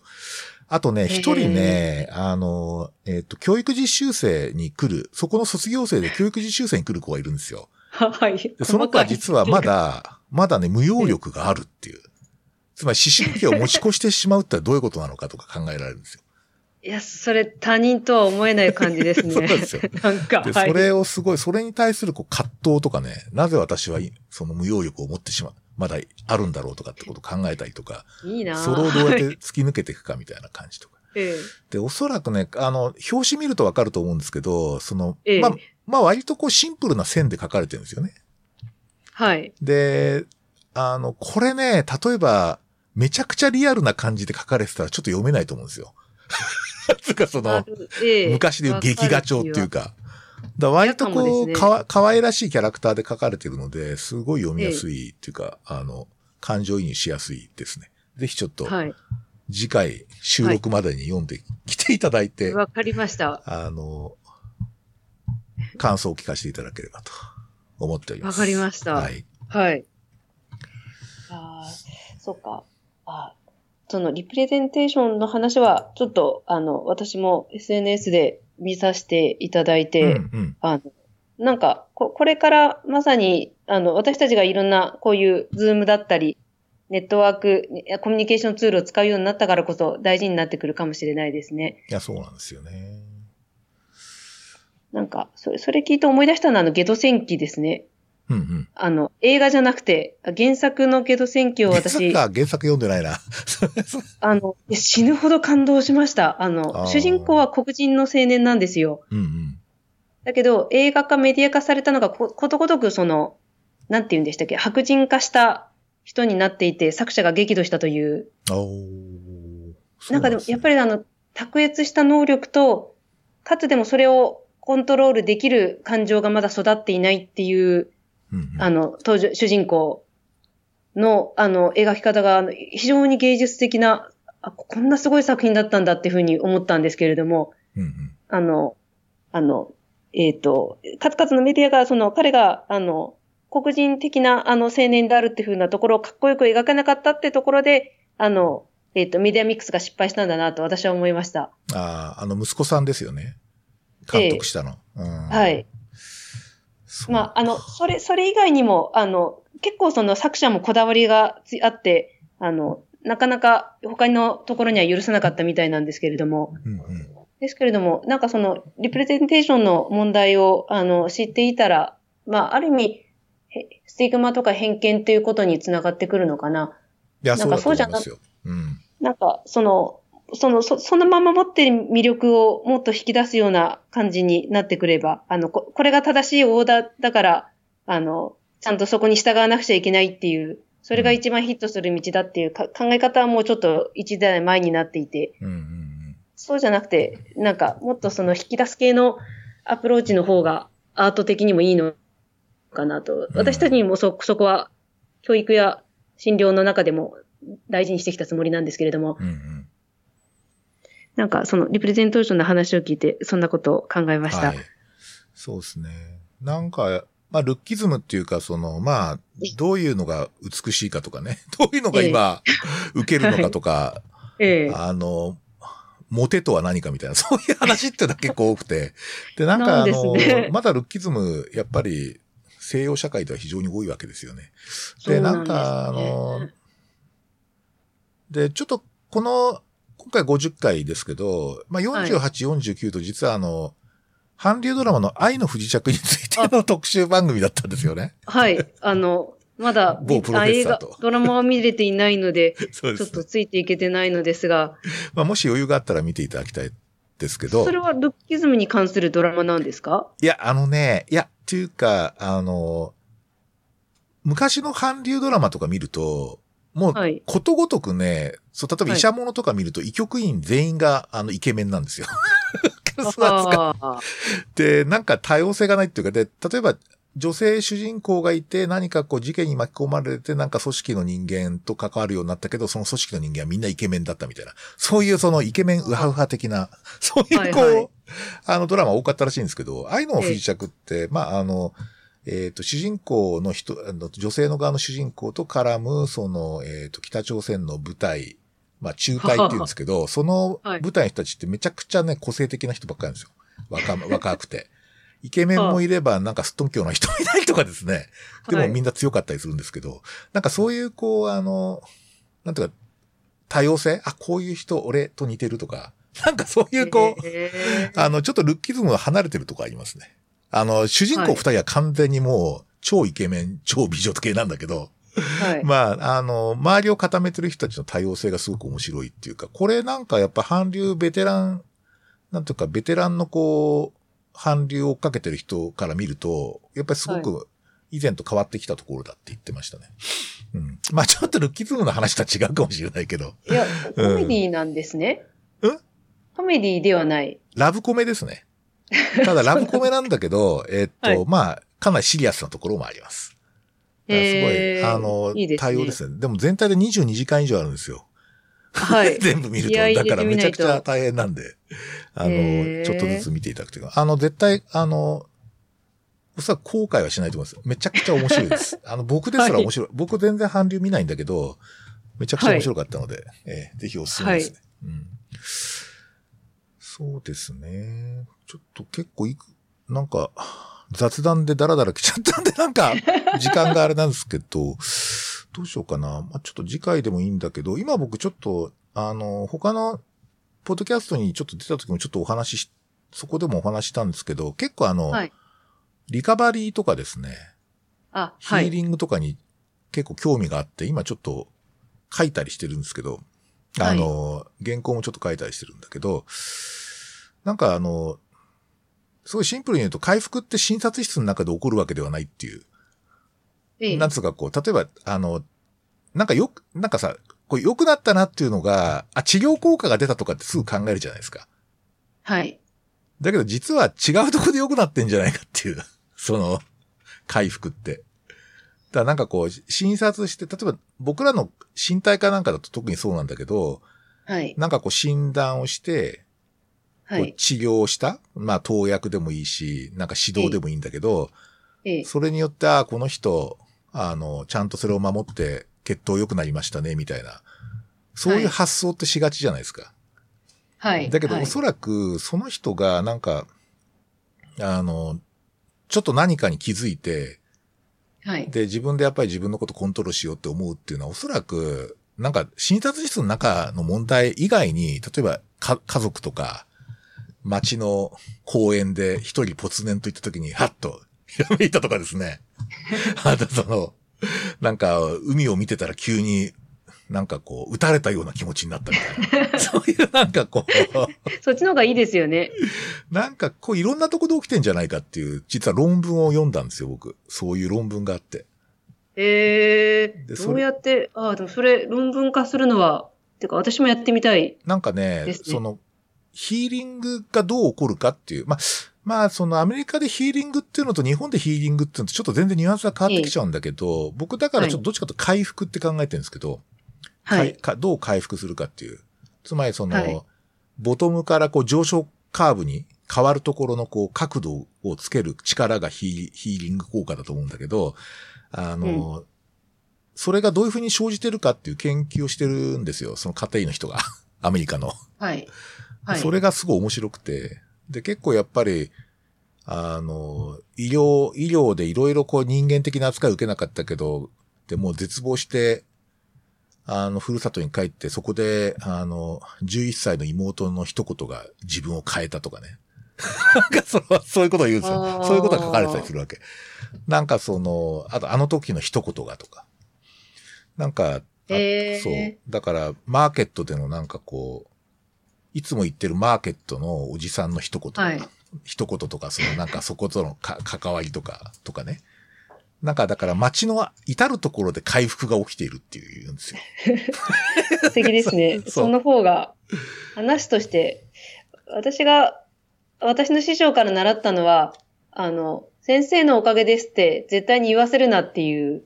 のが、面白い。うんあ、の、なんか、もしもそれ、その言葉を裏を返せば、あの、あの、医師患者のこう依存関係、この先生がいないと自分は何にもできない人、あ回復に至れない人っていうのになってしまう恐れうん恐れがあるし、うん。なんかその一見良くなってるように見えるのは、それは治療者側の自己満足なんじゃないかっていう、うん。あの、可能性があるから。だから、なんか勝手に自分で良くなるか、あるいはその非医療的な、もっと人生においてもっと大事なものっていう、あの、ところに近い存在から良くしてもらうっていうのが、あの、あるべき姿っていううん。のが、あの、彼の持論で、ああ。なんか私さ、そうそう。そうですね。えなんか治療効果じゃねえんじゃねえかと思うわけですよ。なんつうかこう、よくあるじゃない？良くなった治療効果があったとかさ。なんかそういうのではないんじゃないかって気がしてるんですよ。強いて言うなら、私たちはその自分自身かあの、皆さん人々それぞれが持っているちか、自ら回復する力をちょっと後押しできるぐらいがいいんじゃないですかね。うん。なんかちょっとナイチンゲールっぽい、ねうん。ナイチンゲーあ、ル。そうなんですか？ナイチンゲールって病気は回復過程であるって言ってるんですよ。病気の定は義、あ定義なんですよ。なるほど。あの、いいこと言いますね。だからその自然回復力とか自然治癒力を妨げないように援助するのが看護であるっていうふうに、ナイチンゲールは言っていて、時、時に直し、しばしば、しばしば癒し、とも、え、と、常に励ます。常に、そうですね。常に支えるみたいな感じですよね。で、なんか、あの、こう、だから回復って実、回復の問題って実は、あの、あんまり医学で追求されてない気がするんですよ。つまり、その、なんかでもどうどういうに精神医学はおそらくそこやってるかなと思っていて、なんかでも、言われてみると、なんか最近スケール化してしまってるところがあると思います。うんうん。あの、例えば、うつ病だったら、えっ、と、ハビルコンうつ病スケール何点以下を回復と、寛解と、えっ、と、みなすとか。うん。でも、あの、回復っていう言葉と、かんあの、寛解、レミッション、えっ、と、っていう言葉は、本来違ったはずなんですけれども、うんなんか、私もそうですけど、混ぜて使ってることが多いな。うん。うん。症状がなくなることが回復ではなかったはずなのに。うんうん。なんか統合を取り戻すとかね。なんか、ちょっとそう自己の回復みたいな、セルフの回復みたいなやつってやっぱあるんと思いますよね。うん。なんか、私が思う一番の回復の話っていうのは、あの、ミュージカルなんですけど、ウィキッドっていう話が、なんか、パッと浮かびます。ほうほう。あの、どんなオズの魔法使い、うんあ、あの、オズの魔法使いっていう有名な素敵なお話があるじゃないですか。はい。ああれに良い魔女と悪い魔女が出てく、あの、美しい北の、えっ、と、北の魔女と西の魔女っていうと登場人物が出てくるんですけれども、その魔女たちの学生時代の話っていう、あの、まあ、パロディというかスピンオフなんですけれども、うんうん。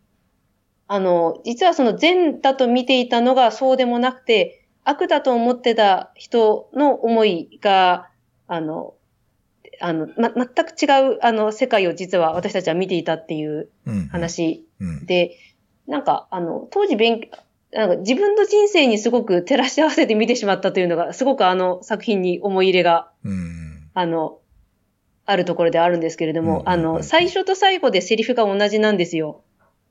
えっ、と、えっ、と、み、醜いにし、え醜い魔女を誰は愛、誰も愛する者はいないっていうセリフで始まって、同じセリフで終わるんですけれども、ただ、あの、その人が何を考えてどう思っていたかということと、あと、ほとんどのものは失ったんですけれども、最後にたった一つ得られるものがあって、なんか、あの、そのセリフの見方が違う。あの、えっと、同じものを見てるんですけれども、その人の背景、物語を知ることで全然解釈が違ってくるっていう。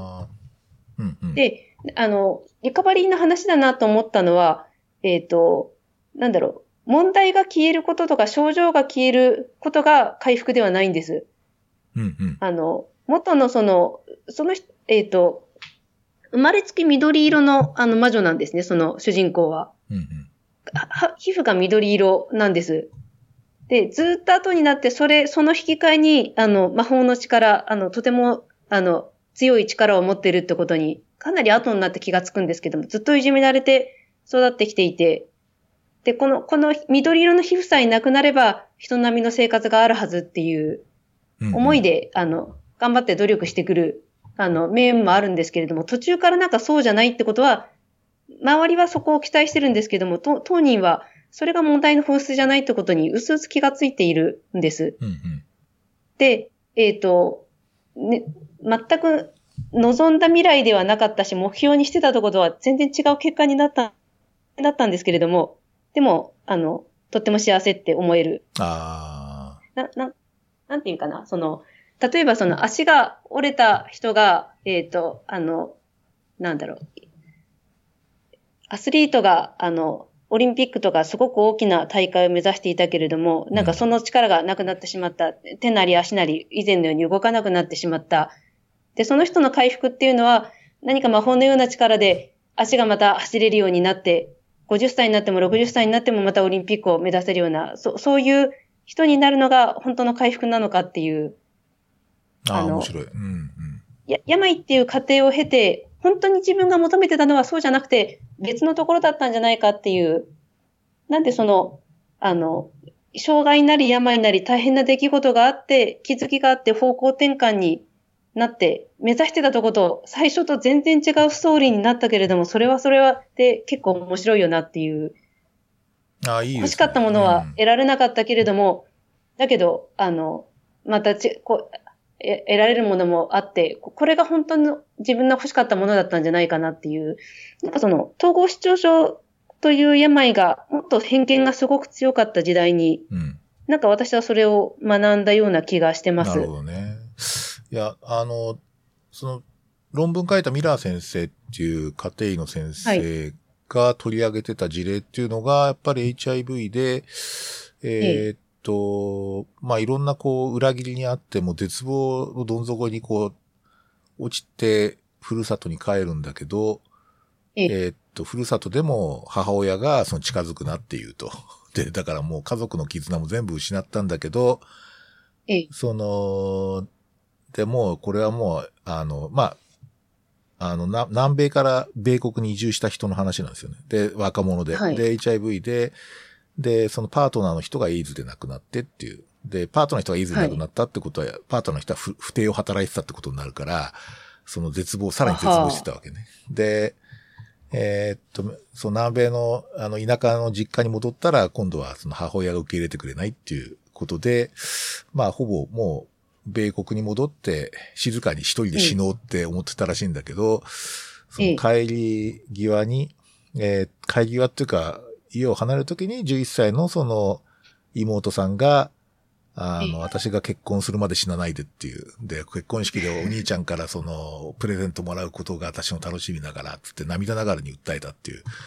で、それを彼はその、えーっと、ライフライン is hope っていうふうに、つまりその希望のライフラインって言っていて、で、その言葉を胸にアメリカに戻ってなんとか回復していくっていう過程なんですよ。で、最終的にはその、えっ、と、ウ抗ウイルス薬も効いて、で、大都市部で偉い目に、もう医者、もう医者なんかかかるもんかとか思ったんだけど、その田舎町の家庭医と出会ってですね。そうなんかそこはちょっと話ができすぎな気がするんだけど、そでそ小説じゃなくて論文なんですね。論文の中あに症例として出てるんですよ。はは、うん。で、症例、まずその症例から始まる論文なんですよ。で彼に起きたことってのは実はこうヒーリングが起きてるんでそのヒーリングっていうのは、その、えーっと、一つはその、えーっと、田舎町のその、妹の一言と、それから、えーっと、移り住んだ、やっぱり、あの、時の家庭医のいくつかの一言とか、それからそこの町で自分の部屋の中で、小さな、こう、美容サロンみたいなことを始めたことが、で、お客さんとの交流で良くなったとか、なんかそういう感じじゃない。だからその、HIV は、えーっと、完全治癒はしてないんだけど、ええ彼はリカバーしたんだって言ってるわけ。つまりそういう感じなんですよ。あ、いや、あの、言いたいところはそこです。うんうんうん。その、こんな病気になるなんて死んだ方がマシだと思ってた人が、この病になった頃こそ見えてきたものがあるっていう、うん。なんかその、私たちはその病気を消して、なるべく軽くして、あの、できたら脇に置いて考えないようにできるようにっていう支援をうん。してるんですけれども、なんかでも、そこに何か意義が見出せたならば、それは、あの、いきなりか、かの、回復への、あの、道につながるのかなってことは、うんあの、常々、そんなことがいつもできるわけではないんですけれども、ただ、私たちが見てない中で、あの、患者さんと呼ばれる方々の中には、私たちにもその道を、近道を知ってる人は多いのかなとも思います。うん。そうなんですよね。で、なんか、うん、そうですね。で、まあちょっと、あの、個人情報の関係があるから、ものすごく脚色した自分の事例があるんですけど、でね、はい。この、まあ論文読んでから、こう、そういえばあれってやっぱりそうだよなっていうか、あの、回復だな、みたいな。つまりその、えっ、と、自分の診察じゃないところで実は回復になってたんだなっていうのはいくつか、まあ、例えばグリーフプロセスの人とかもいたんですけど、まあ、ちょっとものすごく脚色して言うと、ある、そうですね、えっと、中年なりかけぐらいの男性が、まあ、DM で、あの、はい。かかっていて、で、まあ、えっ、と、コントロールいまいちなんですよね。で、あの、食事指導も何回かやったけど、まあ、あんまり乗ってこないっていうか、いや、やっぱり食べちゃいますね、みたいな話になってるっていう。で、えーっと、で、ところがある時から割と、あれって感じで良くなってくるんですよ。つまりその、はい。えー血糖のコントロールがだんだん良くなってくると。で、その、そうすると、僕らとかスタッフどう考えたかっていうと、ああ、やっと指導が、つうか、入ったのかと。いやいや、はい。理解が深まったんじゃないかみたいな。つまりええ病識が深まったんじゃないかみたいな。疾患理感が、はい理解が深まって、えーええコントロールが良くなったんじゃないかって、つまりその治療効果とか、はい指導の効果として、まあ見るわけだよね。で、ところが、すごい後になって分かったのは、これもちょっと脚色してるんで、ちょっと、あの、なんつうかこう、はい。あの、はいちょっとまそのつもりで聞いてますそのつもりで聞いてくださいね。でね、その人は実は某トレーディングカードゲームがすごい好きで、おほー。つまりその、えっ、と、毎週結構日曜日とかになると、その、はい。大会じゃないけど、まあそういうサロンみたいなとこあるわけですよ。で、そこに行って対戦を楽しんでいくかりますよと。楽しんでいたと。はい。はい。で、あの、まあ、ああいうところっていうのは要するにすごい子供から大人までたくさんいるじゃないですか。で、ええ。つまり同じカードゲームでも小学生とかもやってるし、中年のおっちゃんもやってたりするわけですよ。で、それが対戦したりするって、まあ、すごく面白い場所なんだけど、まあはいそこで、あの、時々対戦してた中学生の子がいて、で、はいその子となんか対戦のそのなんとか、デュエルスペースがこう、あの、開くまでベンチで待って、なんかジュースかなんか飲みながら、ちょっと話したんだって、初めて。そしたら、その子え1型糖尿病で、で、インシュリンとかを打ってると。それで、あの、なんていうの？食事とかやっぱり注意してんの？って聞いたら、なんか、いや、こんな感じでやって、やってますよ、みたいな感じで、なんかこう、ええ。淡々とこう、自分のこう、1型糖尿病との付き合いを、なんか淡々と語って、そん、ええ。で、その時に何かに撃たれたような気がしたっていう。つうかその、何か電撃が走ったようそれは打たれますよね。で、その、なんか、それ、うまく言語ができないんですけど、その、いや、本人はね。はい。あれでなんかちょっと変わったんすよね、とかっていうふうに言ってたっていう話が、まあ、脚色付きですけど、あるんですよ。で、これっいて、やいや。そっちのがもっとはいよ、その中学生の方、っていうか、そのデュエルスペースがだからヒーリングの場所だったわけじゃない？つまり、ええでおそらくそういうことってあるんだよね。回復を勝ち取るための戦いだったんですね。いいですね。そう、デュエルだったんですね。ええだからなんか、それをだから僕らが、その、現場だけで見てると、まあ治療効果が上がったとかさ、なんか教育が、で、行動変容が起きたとか、おそらくそういうふうに解釈すると思うんですよ。だから、意外にそういうことが起きてる。るんじゃないかっていうのが、まあその論文を読んで、あとそのいくつかの経験を見て、あ、そうだよなっていう。はい。そうするとなんか、地域全体をヒーリングランドスケープにしないとダメなのかみたいな。つまりそのヒーリングが起きやすい地域ってあるんじゃないかとか、なんかそういうことをなんとなく考えるわけですよ。多分そう、そこはちょっと緩くて、うん。なんか、あの、なんだ、こう、こうしなさいっていう、あの、ルールに従ってるようで、あの、なんだろう。生きていく上で大事なルールはあるけれども、だけどそのユーモアとか隙間とか、うんうん、なんか、なかなかそこに事情があってはまれないような人にも、まあ、なんとかなる道があるのかな。うんなんか、私、ちょっとこれも個人情報の都合であんまり言えないんですけれども、なんか、とっても大変なことを抱えていて、うんあの、今年の2月3月ぐらいに、だけど、なんかその時、あの、回復した後に、自分の課題は、あの、これから大学で、あの、後輩たちを指導するんだから、だからちゃんと人から尊敬されるような人になりなさいってことを言われたんですね。うん。なんかでも、心からそれは、あの、嫌だったんですよ。なんかそんな、え、そんなこと急に言われて、そんなこと今まで考えたことないし、柄じゃないし嫌だなと思っていて、まあでも、やらざるを得ないのかなと思って、ちょっと頑張ったんですね。はい。なんかすぐになんか、あの、具合悪くなりました。このままだったら免疫力が下がってコロナウイルスになってしまうと思って、なんか最近やめました。なんか、ややっぱりそれよりもこう、あの、引き出す人とか、あの、なんか私のことがすごいドクターで尊敬してますっていう人は正直別にいなくていいとか、あの、心から気持ち悪いと思います。あのじゃ、じゃなくて、なんか、この人と話して、こいつと話してなんか、あ、こういう見方もあるのかもしれないとか、あの、ちょっと試してみようかなと思って2、3ヶ月後にやってみたらやっぱりその通りうまくいったみたいな。うん。で、教えてくれた人は誰だか忘れたが、まあ、結果良ければという風なぐらいの立ち位置でいたいんですよ。なるほど。私の師匠がそういう人だったので、私がうん先生から習った裏側から離れるときに、あの、大事な、あの、今でも忘れもしない選別の言葉。私は上司にとっても素敵な贈り物をあげたんですね。万年筆だったと思います。はい。で、その私の心のこもった贈り物に対して上司がかけてくれた言葉は、満面の笑みで、まだ直せる医者になるなって言われたんです。まあ、いいです。ていつよって、私私その時、えっ、と、履歴6年目だったんですけれども。まだ早いって。うん。あの、精神保健指定医を目指して、あの、レポートを書いて勉強している時期だったんですが、うん。多分今もその、治す医者になるなっていう言葉は今でも期限切れてないなって、ああ。あの、あの、いや、非常にあの、その言葉が効いてて、で、現代に至るなんですが、ちょっと今年の、あの、春は大変だったんですけども、うんでもやっぱり結局、あの言葉に、うん。あの、救われました。なるほど。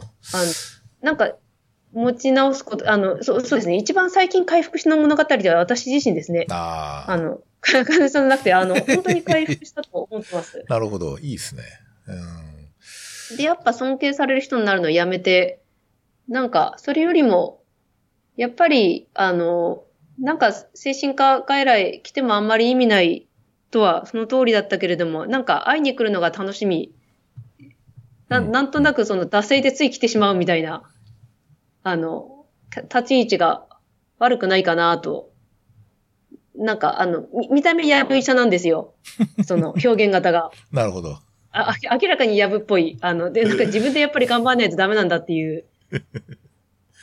なんか、あの、薬とか、あの、薬物療法とか、その、スタンダードの治療はこんな感じみたいな、あの、まともなことも言えるんですけれども、うんうんうんうん。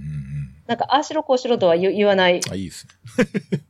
ポジションでいたいと。なんか、そそれがか回復、あの、回復的なものを見たこと、見たことあるんですけれども、なんか自分がそれをいつも導けるものなのかといったら、それはさておいてなんですが、いやー、なんか難しいですよね。意図的になんはいか起こせるものではないような気もしてきましたよね、最近。なんかでもあ、あんまりすると競争的になってしまうから、ちょっと嫌だなとそうそうなんです 本当のあのヒーリングにな、スピ系のヒーリングになっちゃうんでちょっとまずいんですけど。まあやっぱりなんか、まあナイチンゲールが言ってる言葉はちょっとそういう点でちょっとやっぱりむしろ医学の方がそれからちゃんと学ばないといけないなと思ってますけどね。なんか、えそうですね。EBM、なんか最近エビデンスハラスメントって言葉があるそうですね。ああ、はい。それエビ、それエビデンスにあるんですかと言って、なんか若手が、あの、上の経験豊かな医師を、あの、いじめるみたいな、ああ、な知らねえよって感じなこともあるんですけど。そうですか。いや、なんかあの、ここの間、ちょっと僕のとこ見学に来た、あの、弥生さんがいるところのは卒業生が来たんですけど、はあれ、はいつったら、弥生さん、まあ、ほにゃらら先生って知ってるって言ったら、ああ、えへへへへって言ってました。漫画の先生でしょ、きっと。え？漫画の先生でしょ。いや、なんかね、えへへへへって言ってたんですよ。だからなんかすごいこう、知られ、よく知られてんだなと思いましたけどね。大学でも。そんなに私、名前売ってないですよ。そうですか。ただ実習で回回ったんじゃないですかね。うん。そんなことない臨です。あの、床、臨。床実習で。印象実習、あ、そっか。あの、学生さんは、ある程度知ってると思うんですけども、うんあの、あの、若手ドクターはどうかな若手ドクターとか、ああんまりまだ、えっと、卒業1年目ですから、その人。知ってるのかなつい最近、いやいや、知ってるって言ってましたよ。あまり、あまり目立たないように、あの、生きてるんですけれども、ひっそりと、あの、なんかた、たまに放牧される家畜ぐらいのなんかポジションで、なんかそこに、いいですね。あの、いるんですが、なんか、いやーでもなんか、いいですね。なんかちょっとマイペースでまた進めていて、大変いいですね。はい。ありがとうございます。ということで、ちょっと最長不当距離かな。1時間マジっすか？40分になりました。はい。えーっと、雑談からちょっと、ゴールデンカムイから回復論まで。一応あの、用意したコンテンツは、なんとかこなせた気が するので、はい。はい。はい。そうですね。まあ、またあの、ちょっと、この50回でちょっと一区切りって思っていて、ってのはやめるわけじゃなくて、はいちょ。っとあの、番組、番組っていうか、あの、この番組の、ちょっとスタイルとかですね。あと、ちょっと、あの、なんだろう、最初にイントロで音楽出すとかですね。なんか、本当ですか？いや、ちょっとわかんないけど、ちょっと、なんか少し変えようかなと思ってて、はい。あの、またちょっといろいろ、あの、出ていただくことになると思いますので、わかりました。またぜひ、あの、いらしてください。はい。はい。またじゃあ、今日はそんな感じで、はい。はい。どうもありがとうございました。ありがとうございましたありがとうございま。した。